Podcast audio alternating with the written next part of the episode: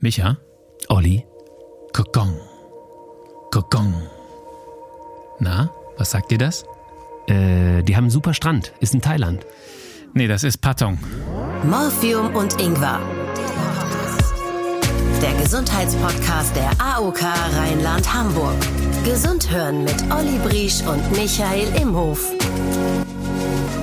Hallo, fühlt euch geherzt und vielen Dank fürs Reinhören in die neueste Folge von Morphium und Ingwer. Mm, jetzt wird's mir ganz warm ums selbige. Wir reden nämlich heute über das Organ, das im besten Fall niemals stillsteht. Euer Herz. Euer Herz ist ein Kraftwerk. Also wenn ihr zum Beispiel 70 Kilo wiegt, dann pumpt euer Herz, solange ihr lebt, ein Volumen von 200 Millionen Litern Blut durch euren Körper. Das muss man sich mal vorstellen. Rechne mal um. Was ist das äh, in der Minute? Fünf Liter pro Minute. Wahnsinn. Noch eine Zahl zum Angeben. Wenn ihr 80 Jahre alt geworden seid, hat euer Herz bereits drei Milliarden Mal geschlagen. Ihr seid Herzmilliardär. Und seid bitte nicht enttäuscht. Euer Herz, das in eurer Brust schlägt, hat überhaupt nicht die Form eines Herzens. Ich weiß, habe ich auch gesehen, es sieht eher aus wie so eine Südseemuschel, die man sich ans Ohr hält. Kennt ihr alle diese, die, diese Schneckenmuscheln, wo man dann das Meeresrauschen hört? Ja, die du für 10 Euro immer am Strand in Thailand kaufst. Deswegen kamst du eben auch auf diese Insel, ne? Ganz genau. Und in Zusammenarbeit mit der AOK Rheinland-Hamburg sehen wir uns diesen, ja, wie soll ich es beschreiben, Fleischklumpen mal genauer an. Heute bei Morphium und Ingwer. Eine Herzensangelegenheit. Olli beim Kardiologen. Ihre Gefäße sehen fast jünger aus als ihr Gesicht. Ziel Olympia. Mit eingebautem Defibrillator. Auf einmal ist es so, als ob dich ein Pferd in die Brust schlägt und du wegfliegst. Ein Organ wie ein Kraftwerk. Eigentlich kann das 90 Jahre und länger halten und jeden Tag 100.000 Mal schlagen. Morphium und Ingwer. Leben auf Pump. Das Herz. Hattet ihr schon mal Herzschmerzen? Olli, hattest du schon mal Herzschmerzen? Du meinst jetzt wegen der Beziehung, die beendet wurde? Nee, oder nee dass es wehgetan hat, dass es reingestochen hat oder dass du dachtest, äh, irgendwas stimmt nicht. ich hatte eine Zeit lang mal so Rhythmusstörungen. Ich hatte immer so Stolpern. Ich habe das Gefühl, wenn man seinen eigenen Puls so fühlt oder sein Herz hört im Liegen, dass das halt nicht so schlägt wie eben so gegong, gegong, sondern so gong, gegong. ist es wieder. Ja, so, so, so Stolperer einbaut eben. Und da bin ich damals zum Arzt gegangen und der schob es auf äh, Stress und Alkohol. Und äh, ich hatte ein EKG, so ein, so ein Langzeit-EKG bekommen und dann war es aber lustigerweise da nicht drauf. Also das war dann so ein bisschen wie der Hypochonder geht zum Arzt. Ja, und hast du dir dann Sorgen gemacht?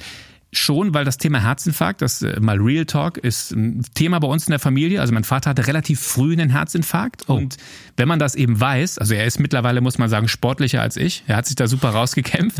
Aber wenn man das weiß, guckt man natürlich automatisch, okay, bei jedem Herzstolpern oder bei jedem äh, Extraschlag, den man irgendwann spürt, hä, habe ich das auch, äh, muss ich da aufpassen? Und deswegen habe ich diesen Podcast genutzt, um euch zu zeigen, wie kann man eigentlich beim Arzt checken lassen, ob die Pumpe noch so funktioniert, wie sie soll. Morphium und Ingwer. Zusatzleistung. Ich habe für euch den kompletten Herz-TÜV hinter mich gebracht, damit ihr mal erlebt, wie ist das eigentlich, wenn ich zum Arzt gehe und mein Herz untersuchen lasse. Ich war bei Dr. Thomas Schramm in Köln, der ist Kardiologe. Kardiologe, also Herzarzt quasi. Der ist Internist und Herzarzt und hat so einen Olympiastützpunkt in Köln, in dem auch viele Sportlerinnen und Sportler sich regelmäßig checken lassen, ob sie noch ihre Leistung bringen können. Lustig, dass er sich Zeit für dich nimmt, ne? Er hat mir erstmal den Fahrplan erklärt, was zu diesem Check-up alles dazugehört und ich dachte nur, okay, hätte ich dann doch mal drei Tage einplanen sollen. Ja, wir gucken nach dem Herzen, das ist ja das Ziel der Aufgabe heute. Das heißt, wir machen erst eine körperliche Untersuchung, Lunge auskultieren, hören uns die Herzgeräusche an und dann gucken wir genauer hin, machen EKG, messen den Blutdruck an Armen und Beinen, um auch zu klären, ob da vielleicht eine Durchblutungsstörung der Beine vorliegt. Dann machen wir einen Herzultraschall, schauen uns einmal die Gefäße an und danach müssen sie einmal schwitzen. Da geht es aufs Fahrrad, aufs Belastungs-EKG, ob man eben Rhythmusstörung kriegt unter Belastung. Und äh, vorab machen wir noch eine Laborabnahme, um eben nach den typischen Risikofaktoren zu gucken, wie, wie ist das Cholesterin, ist die Leber noch gesund, ist die Niere gesund. Das ist, steht jetzt an. Nichts Großes also. Ja. Das dachte ich auch. Und warum die Lunge aussortieren? Nicht aussortieren, abhören. Ah. Straffes Programm, aber ihr wisst ja, wenn ihr Morphium mit Ingwer regelmäßig hört, ich liebe es, wenn man das Unangenehme mit dem Nützlichen verbinden kann. Deshalb ging es direkt los mit Blut abnehmen. Komme ich hier mit der Nadel, bitte nicht erschrecken. Jetzt gibt es einen kurzen Pick.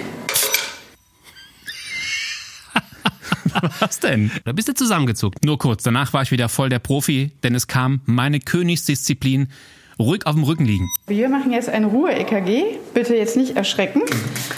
Ich lege jetzt die Elektroden an, beziehungsweise erstmal sprühe ich Kontaktspray auf. Einmal ganz ruhig liegen bleiben, bitte. Ruhig liegen bleiben kann ich sehr gut. Ihr merkt schon, das Kontaktspray, das entfaltet seine Wirkung. Ich bin voll in Flirt-Laune, wie sie gelacht hat. Das war die Frau Weyans, die Arzthelferin, die mich an Armen und Beinen dann auf die Pritsche fixiert hat. Dann messen wir jetzt den Blutdruck an vier verschiedenen Stellen gleichzeitig, um so zu schauen, ob irgendwo eine Gefäßverengung sich verbirgt. Wenn da eine Differenz ist, dann weiß man, okay, dann sollte man einfach genauer nachschauen. Was hat sie gesagt? Sie prüft eben, ob der Blutdruck unterschiedlich ist zwischen Armen und Beinen. Das kann der Fall sein, oder was? Das kann der Fall sein. Wenn der Unterschied nämlich zu groß ist, spricht das für eine Gefäßverengung, muss man sich drum kümmern. War aber alles soweit okay, also auch keine Rhythmusstörungen beim Ruhe-EKG. Dann ging es zum Ultraschall. Ach, das ist der erotische Teil, ne? Mit dieser Gleitcreme und dann kommt dieses Gerät ins Spiel. Diese glibberige Pampe, die dafür sorgt, dass der Arzt in dich reingucken kann mit Ultraschall, genau. Man denkt für einen kurzen Moment, man ist bei einer Massage, wenn der Arzt plötzlich sagt, Stück nach vorne. Hier ist extra ein Loch in der Liege. leider nicht für den Kopf, sondern für den Arm, damit man sich besser auf die Seite drehen kann. Und dann geht's los. Also, ich bin jetzt an der Herzspitze mit meinem Schallkopf. Und von da aus können wir die vier Herzhöhlen sehen, die wir haben. Wir haben zwei Vorhöfe und zwei Kammern, die getrennt voneinander arbeiten. Es gibt ja den sogenannten Lungen- und Herzkörperkreislauf. Vorgeburtlich gibt es ein Loch auf der Vorhofebene, das sogenannte PFO. Das ist, bleibt bei einigen offen. Das kann dann ein Problem werden, aber bei Ihnen ist es geschlossen. Ach, das ist das berühmte Loch im Herz. Genau, und äh, Löcher im Herzen zählen zu den häufigsten angeborenen Herzfehlern, die dann äh, korrigiert werden müssen, wenn sie sofort erkannt werden. Dann wird geguckt, wie arbeitet das Herz. Du hörst es dann auch. Es wird geprüft, wird dein Herz normal gefüllt beim Pumpvorgang. Wie pumpt das Herz das Blut in deinen Körper? Und vor allem kann es auch die Klappe halten.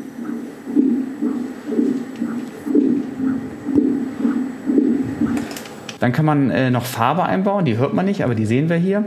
Damit sieht man, ob man Klappenundichtigkeiten hat. Am Anfang ist es häufig so, dass man die gar nicht merkt. Ja? Und ähm, dann kann man darüber Luftnot kriegen. Äh, dann schließt diese Klappe nicht richtig und das Blut fließt zurück in die Höhle, wo das herkommt. In diesem Fall steht aber keine relevante Undichtigkeit. Und jetzt gucken wir nach der Aortenklappe. Das ist gleich wieder ein Geräusch. Das hört sich ein bisschen anders an. Das passt zu dir. Also bei dir ist ja die Klappe relativ oft undicht und die anderen kriegen dann Atemnot. Wie schnell fließt dein Blut durch den Körper? Was denkst du, mit welcher Geschwindigkeit? Weil man ja oft sagt, das Herz rast und das Blut schießt durch die Adern. Jetzt in kmh? Mhm. Oh, keine Ahnung, äh, 10. 3 kmh. Also so schnell ist es gar nicht. Dann hat er geguckt, wie groß ist eigentlich dein Herz, Olli? Hauptaufgabe des Herzens ist ja, das Blut in den Körper zu pumpen. Und das messen wir jetzt. Und wenn eine Durchblutungsstörung ausgeprägt vorliegen würde oder ein Herzinfarkt da wäre oder durch andere Erkrankungen das Herz nicht mehr pumpen würde, spricht man von Herzschwäche. Die Herzinsuffizienz ist sozusagen ganz wichtig, die zu diagnostizieren. Bei Ihnen pumpt das Herz erstmal gut, Herz ist normal groß. Da bin ich jetzt ein bisschen enttäuscht. Warum? Dass dein Herz normal groß ist, weil du, äh, wie, ja, du erzählst uns allen immer, du gehst regelmäßig rudern. Ich dachte, du hättest jetzt schon so, so, so eine Art Sportlerherz. Das ist halt Lustig, die Ruderer haben wirklich ein sehr großes Herz. Ich gehe leider nur einmal im Monat rudern, aber ich nehme das trotzdem, ich nehme das trotzdem mal als Fehldiagnose. Das musste ich natürlich sofort aufklären. Würden Sie jetzt das Herz von einem Leistungssportler von meinem unterscheiden können? Äh, ja, ähm, zumindest ein bisschen. Ein Sportlerherz ist vor allen Dingen größer. Von daher würde man sehen, dass Sie jetzt kein Sportlerherz haben. Aber ein gesundes, das reicht. Dann wird noch der Bauch gecheckt, die Aorta und die Blutgefäße im Bauch und die Gefäße am Hals, die das Blut zu deinem Gehirn führen. Wie checkt er das? Mal reinstechen oder? Nee, auch mit dem Ultraschall, der fährt also über deinen Hals drüber, weil daraus schließt man, wenn diese Gefäße in Ordnung sind, dass auch die Gefäße, die Herzkranzgefäße soweit in Ordnung sind. Und dann kommt mein Untersuchungshighlight. Und das war die Antwort auf diese Frage. Wie würden Sie meine Gefäße beschreiben, wenn Sie jetzt mein Gesicht und meinen Körper nicht sehen würden oder mein Alter wüssten? Dann äh, sieht es wahrscheinlich so aus, ich habe Ihr Gesicht ja schon gesehen, aber Ihre Gefäße sehen fast jünger aus als Ihr Gesicht, obwohl das auch jung aussieht.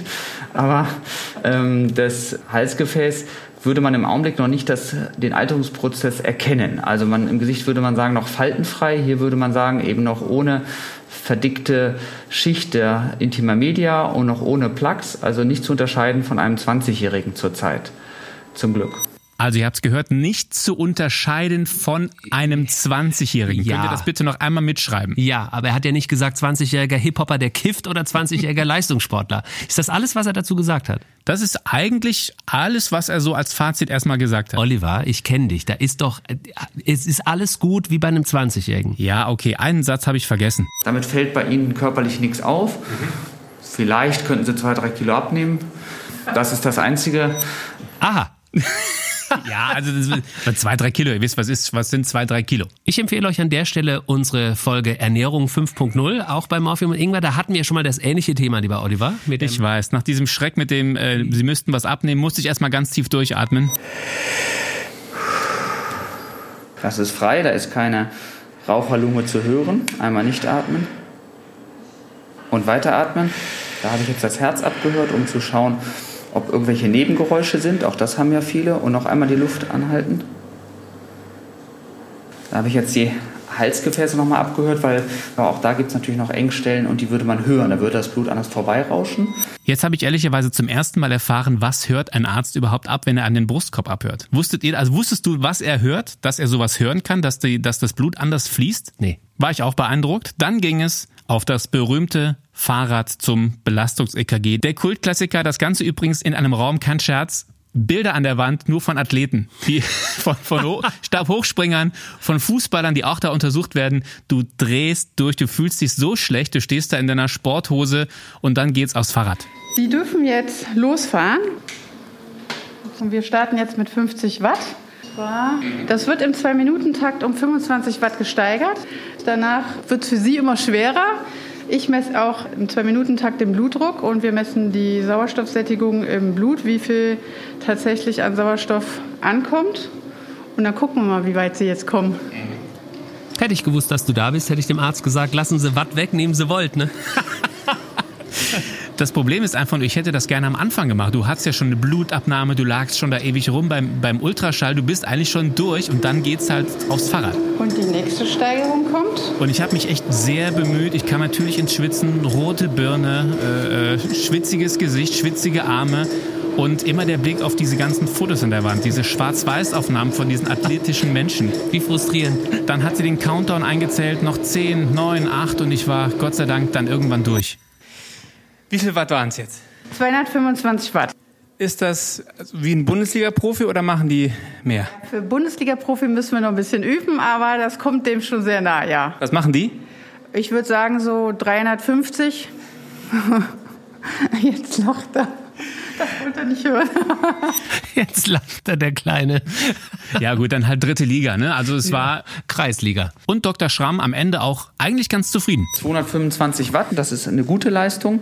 Und aus gesundheitlicher Sicht gucken wir vor allen Dingen ja, was macht der Blutdruck, was macht der Herzrhythmus und was macht das EKG. Bei 100 Watt sollte der Blutdruck, das ist so eine leichte Belastung wie Treppensteigen, unter 200 sein. Da liegen Sie bei 260. Am Ende, das zeigt auch, dass Sie sich durchaus engagiert haben, ist der Blutdruck bei 230, 240. Das darf er aber sein. Sie entwickeln unter Belastung keinerlei Rhythmusstörungen, das ist wichtig, und keine sogenannten Hinweise auf Durchblutungsstörungen. Ähm, sodass wir sagen können, im Augenblick sieht eigentlich alles sehr gut aus. Muss man erfreulicherweise oder kann man erfreulicherweise sagen, echt alles gute Befunde. Muss man erfreulicherweise sagen. Ich habe leider nichts zu tun. Ja, der ist Arzt, der Ja. wartet natürlich drauf. Der ist wie so ein Steuerfahnder, der möchte was finden. Also, ich bin beruhigt, weil ihr habt es ja vorhin gehört, meine Vorgeschichte zu Hause. Ne? Ich bin dann doch erleichtert, dass ein Arzt dann einem so eine Diagnose gibt. Und ich gehe auch ehrlicherweise wirklich alle zwei Jahre hin, um zu gucken, dass noch alles in Ordnung ist. In diesem Jahr also äh, TÜV bestanden. Hut ab, Olli. Ich bastel dir eine Plakette. Wo kommt die hin? Äh, mach hier auf den Brustkorb. Schön drauf. Ja. Äh, wie lange hält das eigentlich? Zwei, drei Jahre? Locker. Äh, was ist mit dem Bluttest? Was ist mit dem Ergebnis? Das kriege ich irgendwann, hat er gemeint. Hm, ich weiß auch wann. Lasst euch mal überraschen. Wie ihr euer Herz fit halten könnt, das erfahrt ihr noch in dieser Folge Morphium und Ingwer und auch was euer Herz schädigen könnte. Und selbst wenn mal ein Arzt zu euch sagt, tut mir leid, Sie haben einen Herzfehler oder wir haben da was entdeckt, das Leben muss auf keinen Fall vorbei sein. Morphium und Ingwer. Diagnose? Du. Katharina Bauer zum Beispiel ist ein sehr positives Beispiel, eine der erfolgreichsten Stabhochspringerinnen Deutschlands bis zum Jahr 2018. Da hat sie noch einen super Start ins Jahr. Sie springt 4,51 Meter bei den deutschen Hallenmeisterschaften und danach heißt es zwei Monate später, Stopp, Sport zu Ende, dringende Herz-OP. So, und dann das Wunder, eineinhalb Jahre später ist Katharina zum ersten Mal bei einer Weltmeisterschaft dabei, und zwar bei der Weltmeisterschaft 2019 in Doha. Was hilft ihr dabei? Ein implantierter Defibrillator, der ihr Herz permanent überwacht und sie auch zur Not retten kann. Hallo Katharina. Hallo. Du bist die erste Stabhochspringerin mit einem eingesetzten Defibrillator. Ist das für dich noch ungewöhnlich oder ist das schon Routine? Ja, seit zweieinhalb Jahren ist es natürlich äh, ein bisschen zur Routine geworden in dem Sinne. Ne? Ich hoffe natürlich noch, dass ich als normale Sportlerin auch wahrgenommen werde. Aber natürlich steckt hinter der Geschichte ja einiges und ich finde es eigentlich klasse, dass die Leute das auch ähm, so schön mitverfolgen und die sich dann auch freuen, wenn ich dann auch trotz des Defibrillators ähm, Erfolge erreichen kann und das ist natürlich toll. Was ist denn der Fehler bei deinem Herzen, der die OP nötig gemacht hat? Also ich habe seit meiner Kindheit extra Herzschläge. Ähm, die waren damals 5.000 bis 6.000 pro Tag mehr, wie bei einem gesunden Herzen. Dann sind sie angestiegen bis 18.000 pro Tag. Es wurde dann lebensbedrohlich, weil ich einen Schlag in mir drin habe, der zu Kammerflimmern und zum plötzlichen Herztod führen kann. Und auf einem EKG haben wir dann gesehen, dass dieser komische Schlag auch in mir drin ist, weil ich da auch gemerkt habe, dass mir das Gefühl ist wie so ein Schwindel, extremes Herzstolpern und ich habe das Gefühl, ich falle in Ohnmacht, aber dann passiert nichts mehr. Und ich habe mich eigentlich gefreut, dass endlich mal dieser komische Schlag, der ich eigentlich schon seit ja, mittlerweile zwölf Jahren spüre in mir drin, dass der endlich mal aufs EKG aufgezeichnet wurde. Und da haben die Ärzte gesagt, ach du Gott, das hast du? Okay, gut, dann ähm, brauchst du jetzt den Defibrillator. Was macht er denn genau? Was hat er für eine Funktion? Bei mir ist so ein, wie ein kleines Kästchen unter den linken Latissimus eingebaut worden und die Elektrode führt in U-Form am Herz vorbei bis hoch zum Schlüsselbein und der würde halt im Notfall, wenn Kammerflimmern eintreten würde, würde er mich wiederbeleben und das Herz in den normalen Rhythmus bringen.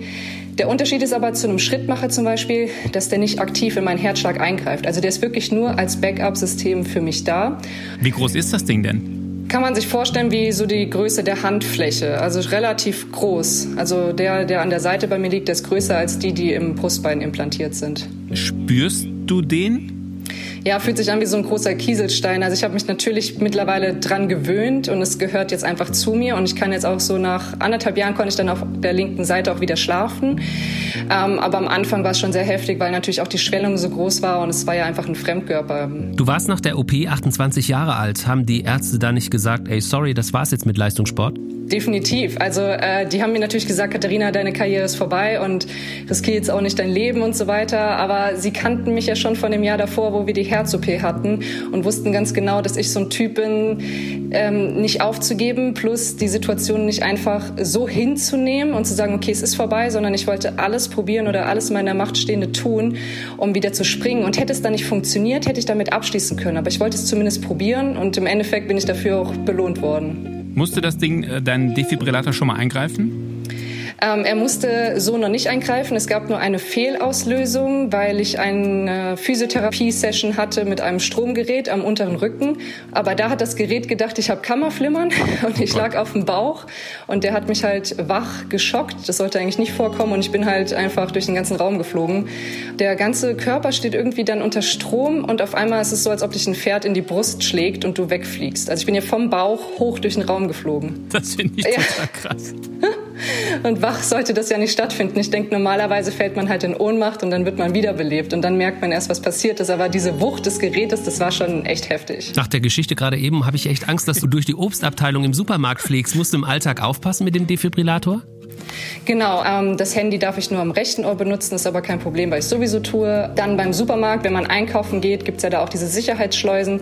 Ich kann da durchgehen, darf aber niemals drin stehen bleiben, sondern muss auch einen Meter entfernt bleiben. Und beim Flughafen habe ich dann extra Ausweis bekommen, der auch in jeder Sprache übersetzt ist. Und da schalten die dann diese Schleusen aus und ich werde dann manuell abgetastet. Was sagst du Leuten, die den Podcast hören, die vielleicht jetzt zu Hause sitzen und haben einen Herzfehler, haben auch vielleicht extra Schläge und sind eigentlich gar nicht motiviert rauszugehen? Was hast du für eine Botschaft an die Leute? Ja, ich würde den Leuten gerne da draußen sagen, dass ähm, egal welche Hiobsbotschaft auf einen zukommt, dass man niemals aufgeben sollte, wirklich immer positiv denken, auch seine Träume nicht beiseite schieben und einfach zu schauen, dass man sich auch nicht von Ängsten leiten lässt. Denn für mich ist das Leben dann einfach äh, zu kurz und es ist zu wertvoll und ich glaube, man kann wirklich aus jeder Situation das Beste machen. Da sollte die Fokussierung einfach nicht zu stark auf ich bin krank, ich habe eine Herzproblematik sein und ähm, dann wird das Herz automatisch ruhiger ganz spannend. Wenn wir die Olympischen Spiele in Tokio sehen, wann auch immer sie stattfinden in den nächsten Jahren, dann hoffe ich, dass wir dich sehen mit so einer Medaille um den Hals und dann bist du die erste Olympiasiegerin im Stabhochspringen mit Defibrillator. Ja, oder die erste Teilnehmerin auf der Welt bei Olympia mit Defi. Toi, toi, toi, dass das klappt und vielen Dank fürs Erzählen. Vielen lieben Dank auch. Morphium und Ingwer. Diagnose? Du. Beeindruckende Geschichte. Das Einzige, was das noch toppen kann, ist das Blutergebnis von Olli. Dr. Thomas Schramm ist Kardiologe. Das heißt, er kann uns von außen erzählen, was in unserem Inneren passiert. So spannend, dass euch das Blut in den Adern gefriert. Als Sportmediziner weiß er, wie man einen Bypass im Handball spielt, wartet mittlerweile aber lieber im Vorhof und überlässt das Spielen Venen, die es besser können. Sorry, von diesen armseligen Wortwitzen kriege ich Kammerflimmern. Dr. Schramm ärgert sich, wenn Menschen nicht zuhören und er freut sich, wenn er Menschen etwas schenken kann. Schenken wir ihm also unser Ohr. Wir erwarten ihn mit Hochdruck und uns geht das Herz auf, dass er heute hier ist. Dr. Thomas Schramm. Herr Dr. Schramm, schön, dass Sie da sind. Ja, freue mich hier zu sein.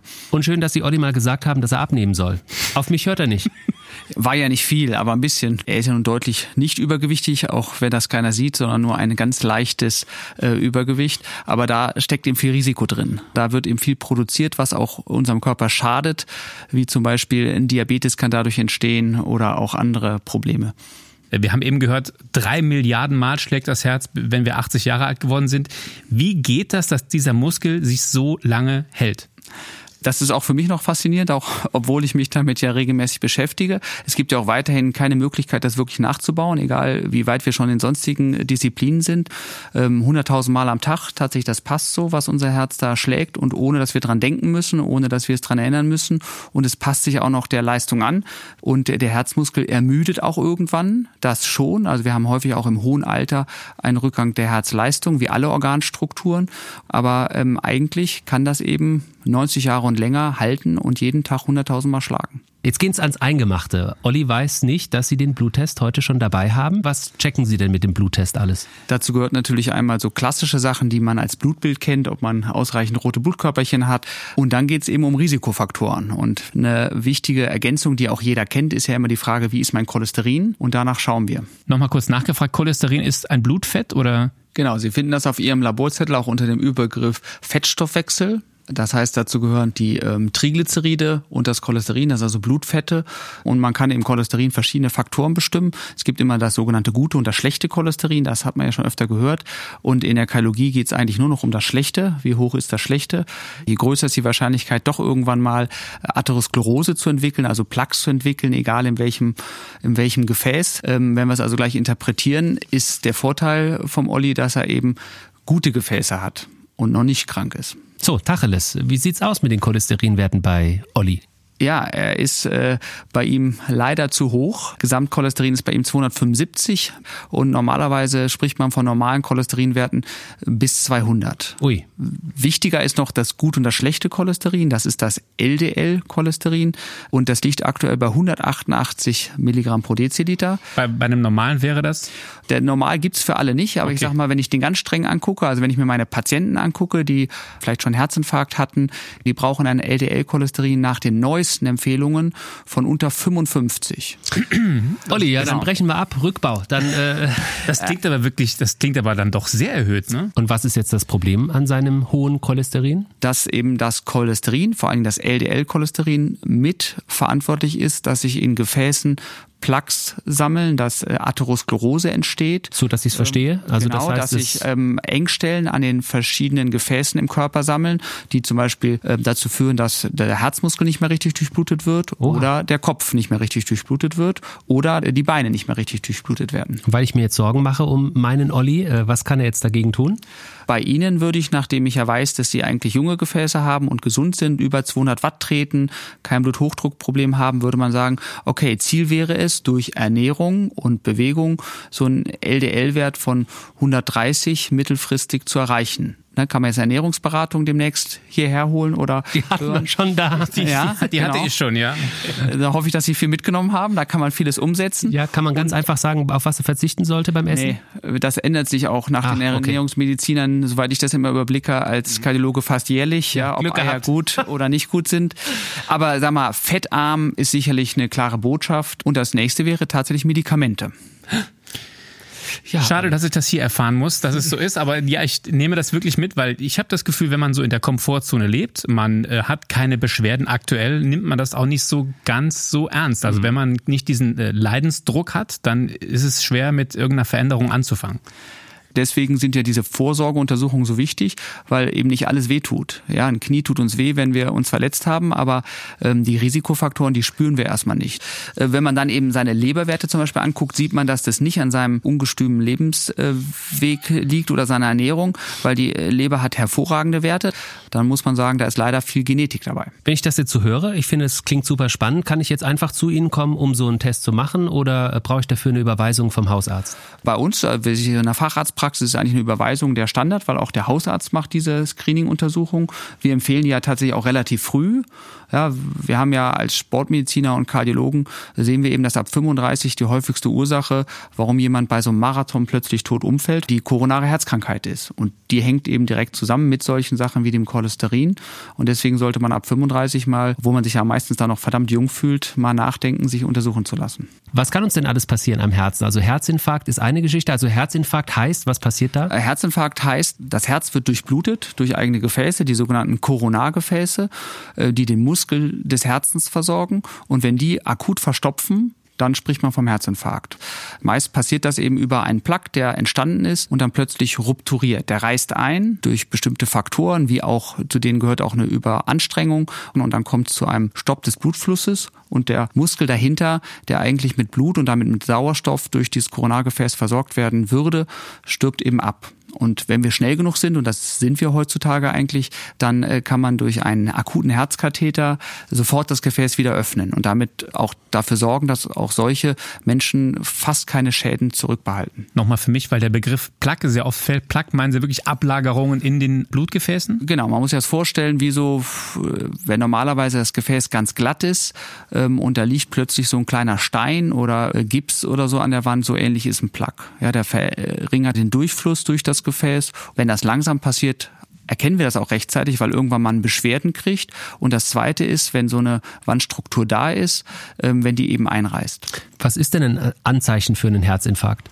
Also äh, typischerweise kriegt man plötzlich so einen Druck auf dem Herzen, als ob jemand einen Koffer drauflegt, starker Schmerz, Luftnot, Schwitzen und auch Angstzustände. Und wenn das eben bleibt und nicht sofort wieder weggeht, sollte man eben auch wie ähnlich wie beim Schlaganfall nicht lange zögern, sondern eben 112 rufen und sofort in ein Krankenhaus, wo eine sogenannte Katheterbereitschaft da ist. Das heißt, der Patient wird sofort auf einen so einen Kathetertisch gelegt und kathetert. Es muss ja gar nicht erstmal zum Herzinfarkt kommen. Viele sind ja schon besorgt, wenn zum Beispiel das Herz mal stolpert oder man zum Beispiel nachts aufwacht und obwohl man normalerweise einen ruhigen Puls haben müsste, das Herz rast. Es gibt äh, manchmal auch Extraschläge. Ich hatte auch mal so eine Nacht, wo ich dann dachte, Hilfe, mein Herz setzt aus. Welcher Herzschlag ist denn in welchem Stadium noch normal? Das, was Sie beschreiben, sind das, was viel häufiger natürlich passiert als die Herzinfarkte, nämlich Herzrhythmusstörungen. Das ist ja der Überbegriff. Dazu gehören eben harmlose Extraschläge, die man einfach nur wahrnimmt als Herzstolpern. Da gibt es verschiedene Formen. Einmal ganz gutartige Vorhof-Extraschläge, wo der Schlag einfach nur einen Tick zu früh wieder beginnt und danach manchmal so eine gefühlte Pause entsteht, das uns irritiert. Und es gibt Kammer-Extraschläge, die ein ähnliches Gefühl verursachen, aber vielleicht mehr Relevanz haben. Dann gibt es eine riesige Bandbreite. Ja, wir haben auch junge Menschen, die eben schon gutartige Rhythmusstörungen haben, die man heutzutage durch äh, verschiedene Techniken elektrisch behandeln kann. Und es gibt natürlich auch lebensbedrohliche Rhythmusstörungen wie Kammerflimmern, wofür überall die Defibrillatoren hängen, um dann eben direkt zu reagieren. Was sind denn so Momente, wo bei mir die Alarmglocken angehen sollten? Jetzt nicht gleich Worst Case und Herzinfarkt, aber wo ich sage, jetzt rufe ich mal besser den Arzt an. Also wenn es solche gefühlten Stolperer sind, obwohl es einem eigentlich gut geht, man keine Luftnot hat, man nur das Gefühl hat, da hat mein Herz gestolpert, dann sollte man das untersuchen. Da gibt's heute ja dann eben 24 Stunden EKGs oder eben mal so eine Untersuchung, wie äh, Sie sie bekommen haben in der Praxis. Wenn die anhaltend sind und man zusätzlich auch eine Symptomatik verspürt, wie Luftnot, dann sollte man eben lieber herzliche Hilfe holen, ähm, selbst wenn sich das nachher vielleicht als harmlos rausstellt, aber da lieber einmal zu viel rufen als zu wenig. Wie schädlich ist Stress zum Beispiel? Also ich beschreibe jetzt den typischen Manager, der morgens erstmal vier Liter Kaffee trinkt, dann nachmittags noch sechs Dosen Energy Drinks und so durch den Tag powert. Wie schlecht ist das fürs Herz? Also ein bisschen Kaffee liebe ich auch, ähm, aber äh, das ist natürlich deutlich zu viel. Diese hohen Dosen machen dann eben auch Herzrhythmusstörungen, machen Beschleunigung des Herzschlages. Stress generell, äh, das ist ja immer die große Frage, wenn der positiv ist, mir Spaß macht, dann muss er nicht gleich schädlich sein, aber generell heißt Stress schon erhöhten Blutdruck, erhöhte Herzfrequenz und damit auch eine erhöhte Anfälligkeit. Also wir haben Bluthochdruckpatienten, die eigentlich äh, den Bluthochdruck nur durch Stress haben und in dem Moment, wo sie Urlaub machen, ihre Blutdruckmedikation weglassen können. Aber Stress gilt inzwischen als anerkannter Mitrisikofaktor. Was ist das Problem an zu hohem Blutdruck? Kann man sich vorstellen, wie wenn Sie einen Gartenschlauch haben oder die Gefäße werden eben dadurch belastet. Wenn immer ein höherer Druck auf denen lastet, dann schädigen die sich. Und dann ähm, kommt es zur eingeschränkten Nierenfunktion, zur Verschlechterung der Nierenleistung. Die Herzkranzgefäße verändern sich. Das heißt, der Bluthochdruck schädigt über Jahre verschiedenste Organe, das Auge auch, das Gehirn. Und daher kommen dann die Folgeerkrankungen. Und das Problem bei niedrigem Blutdruck? Ist vor allen Dingen, dass man viel Kaffee braucht. Also äh, die meisten vertragen niedrigen Blutdruck gut.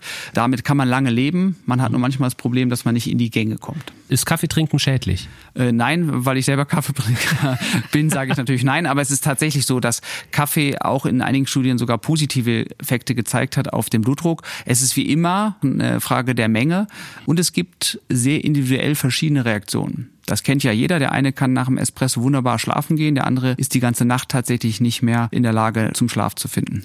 Energy Drinks, die auch sehr pushen. Leute, die drei, vier Energy Drink Dosen während der Arbeit trinken, weil sie sagen, ach, ich muss performen. Ist das schädlich fürs Herz?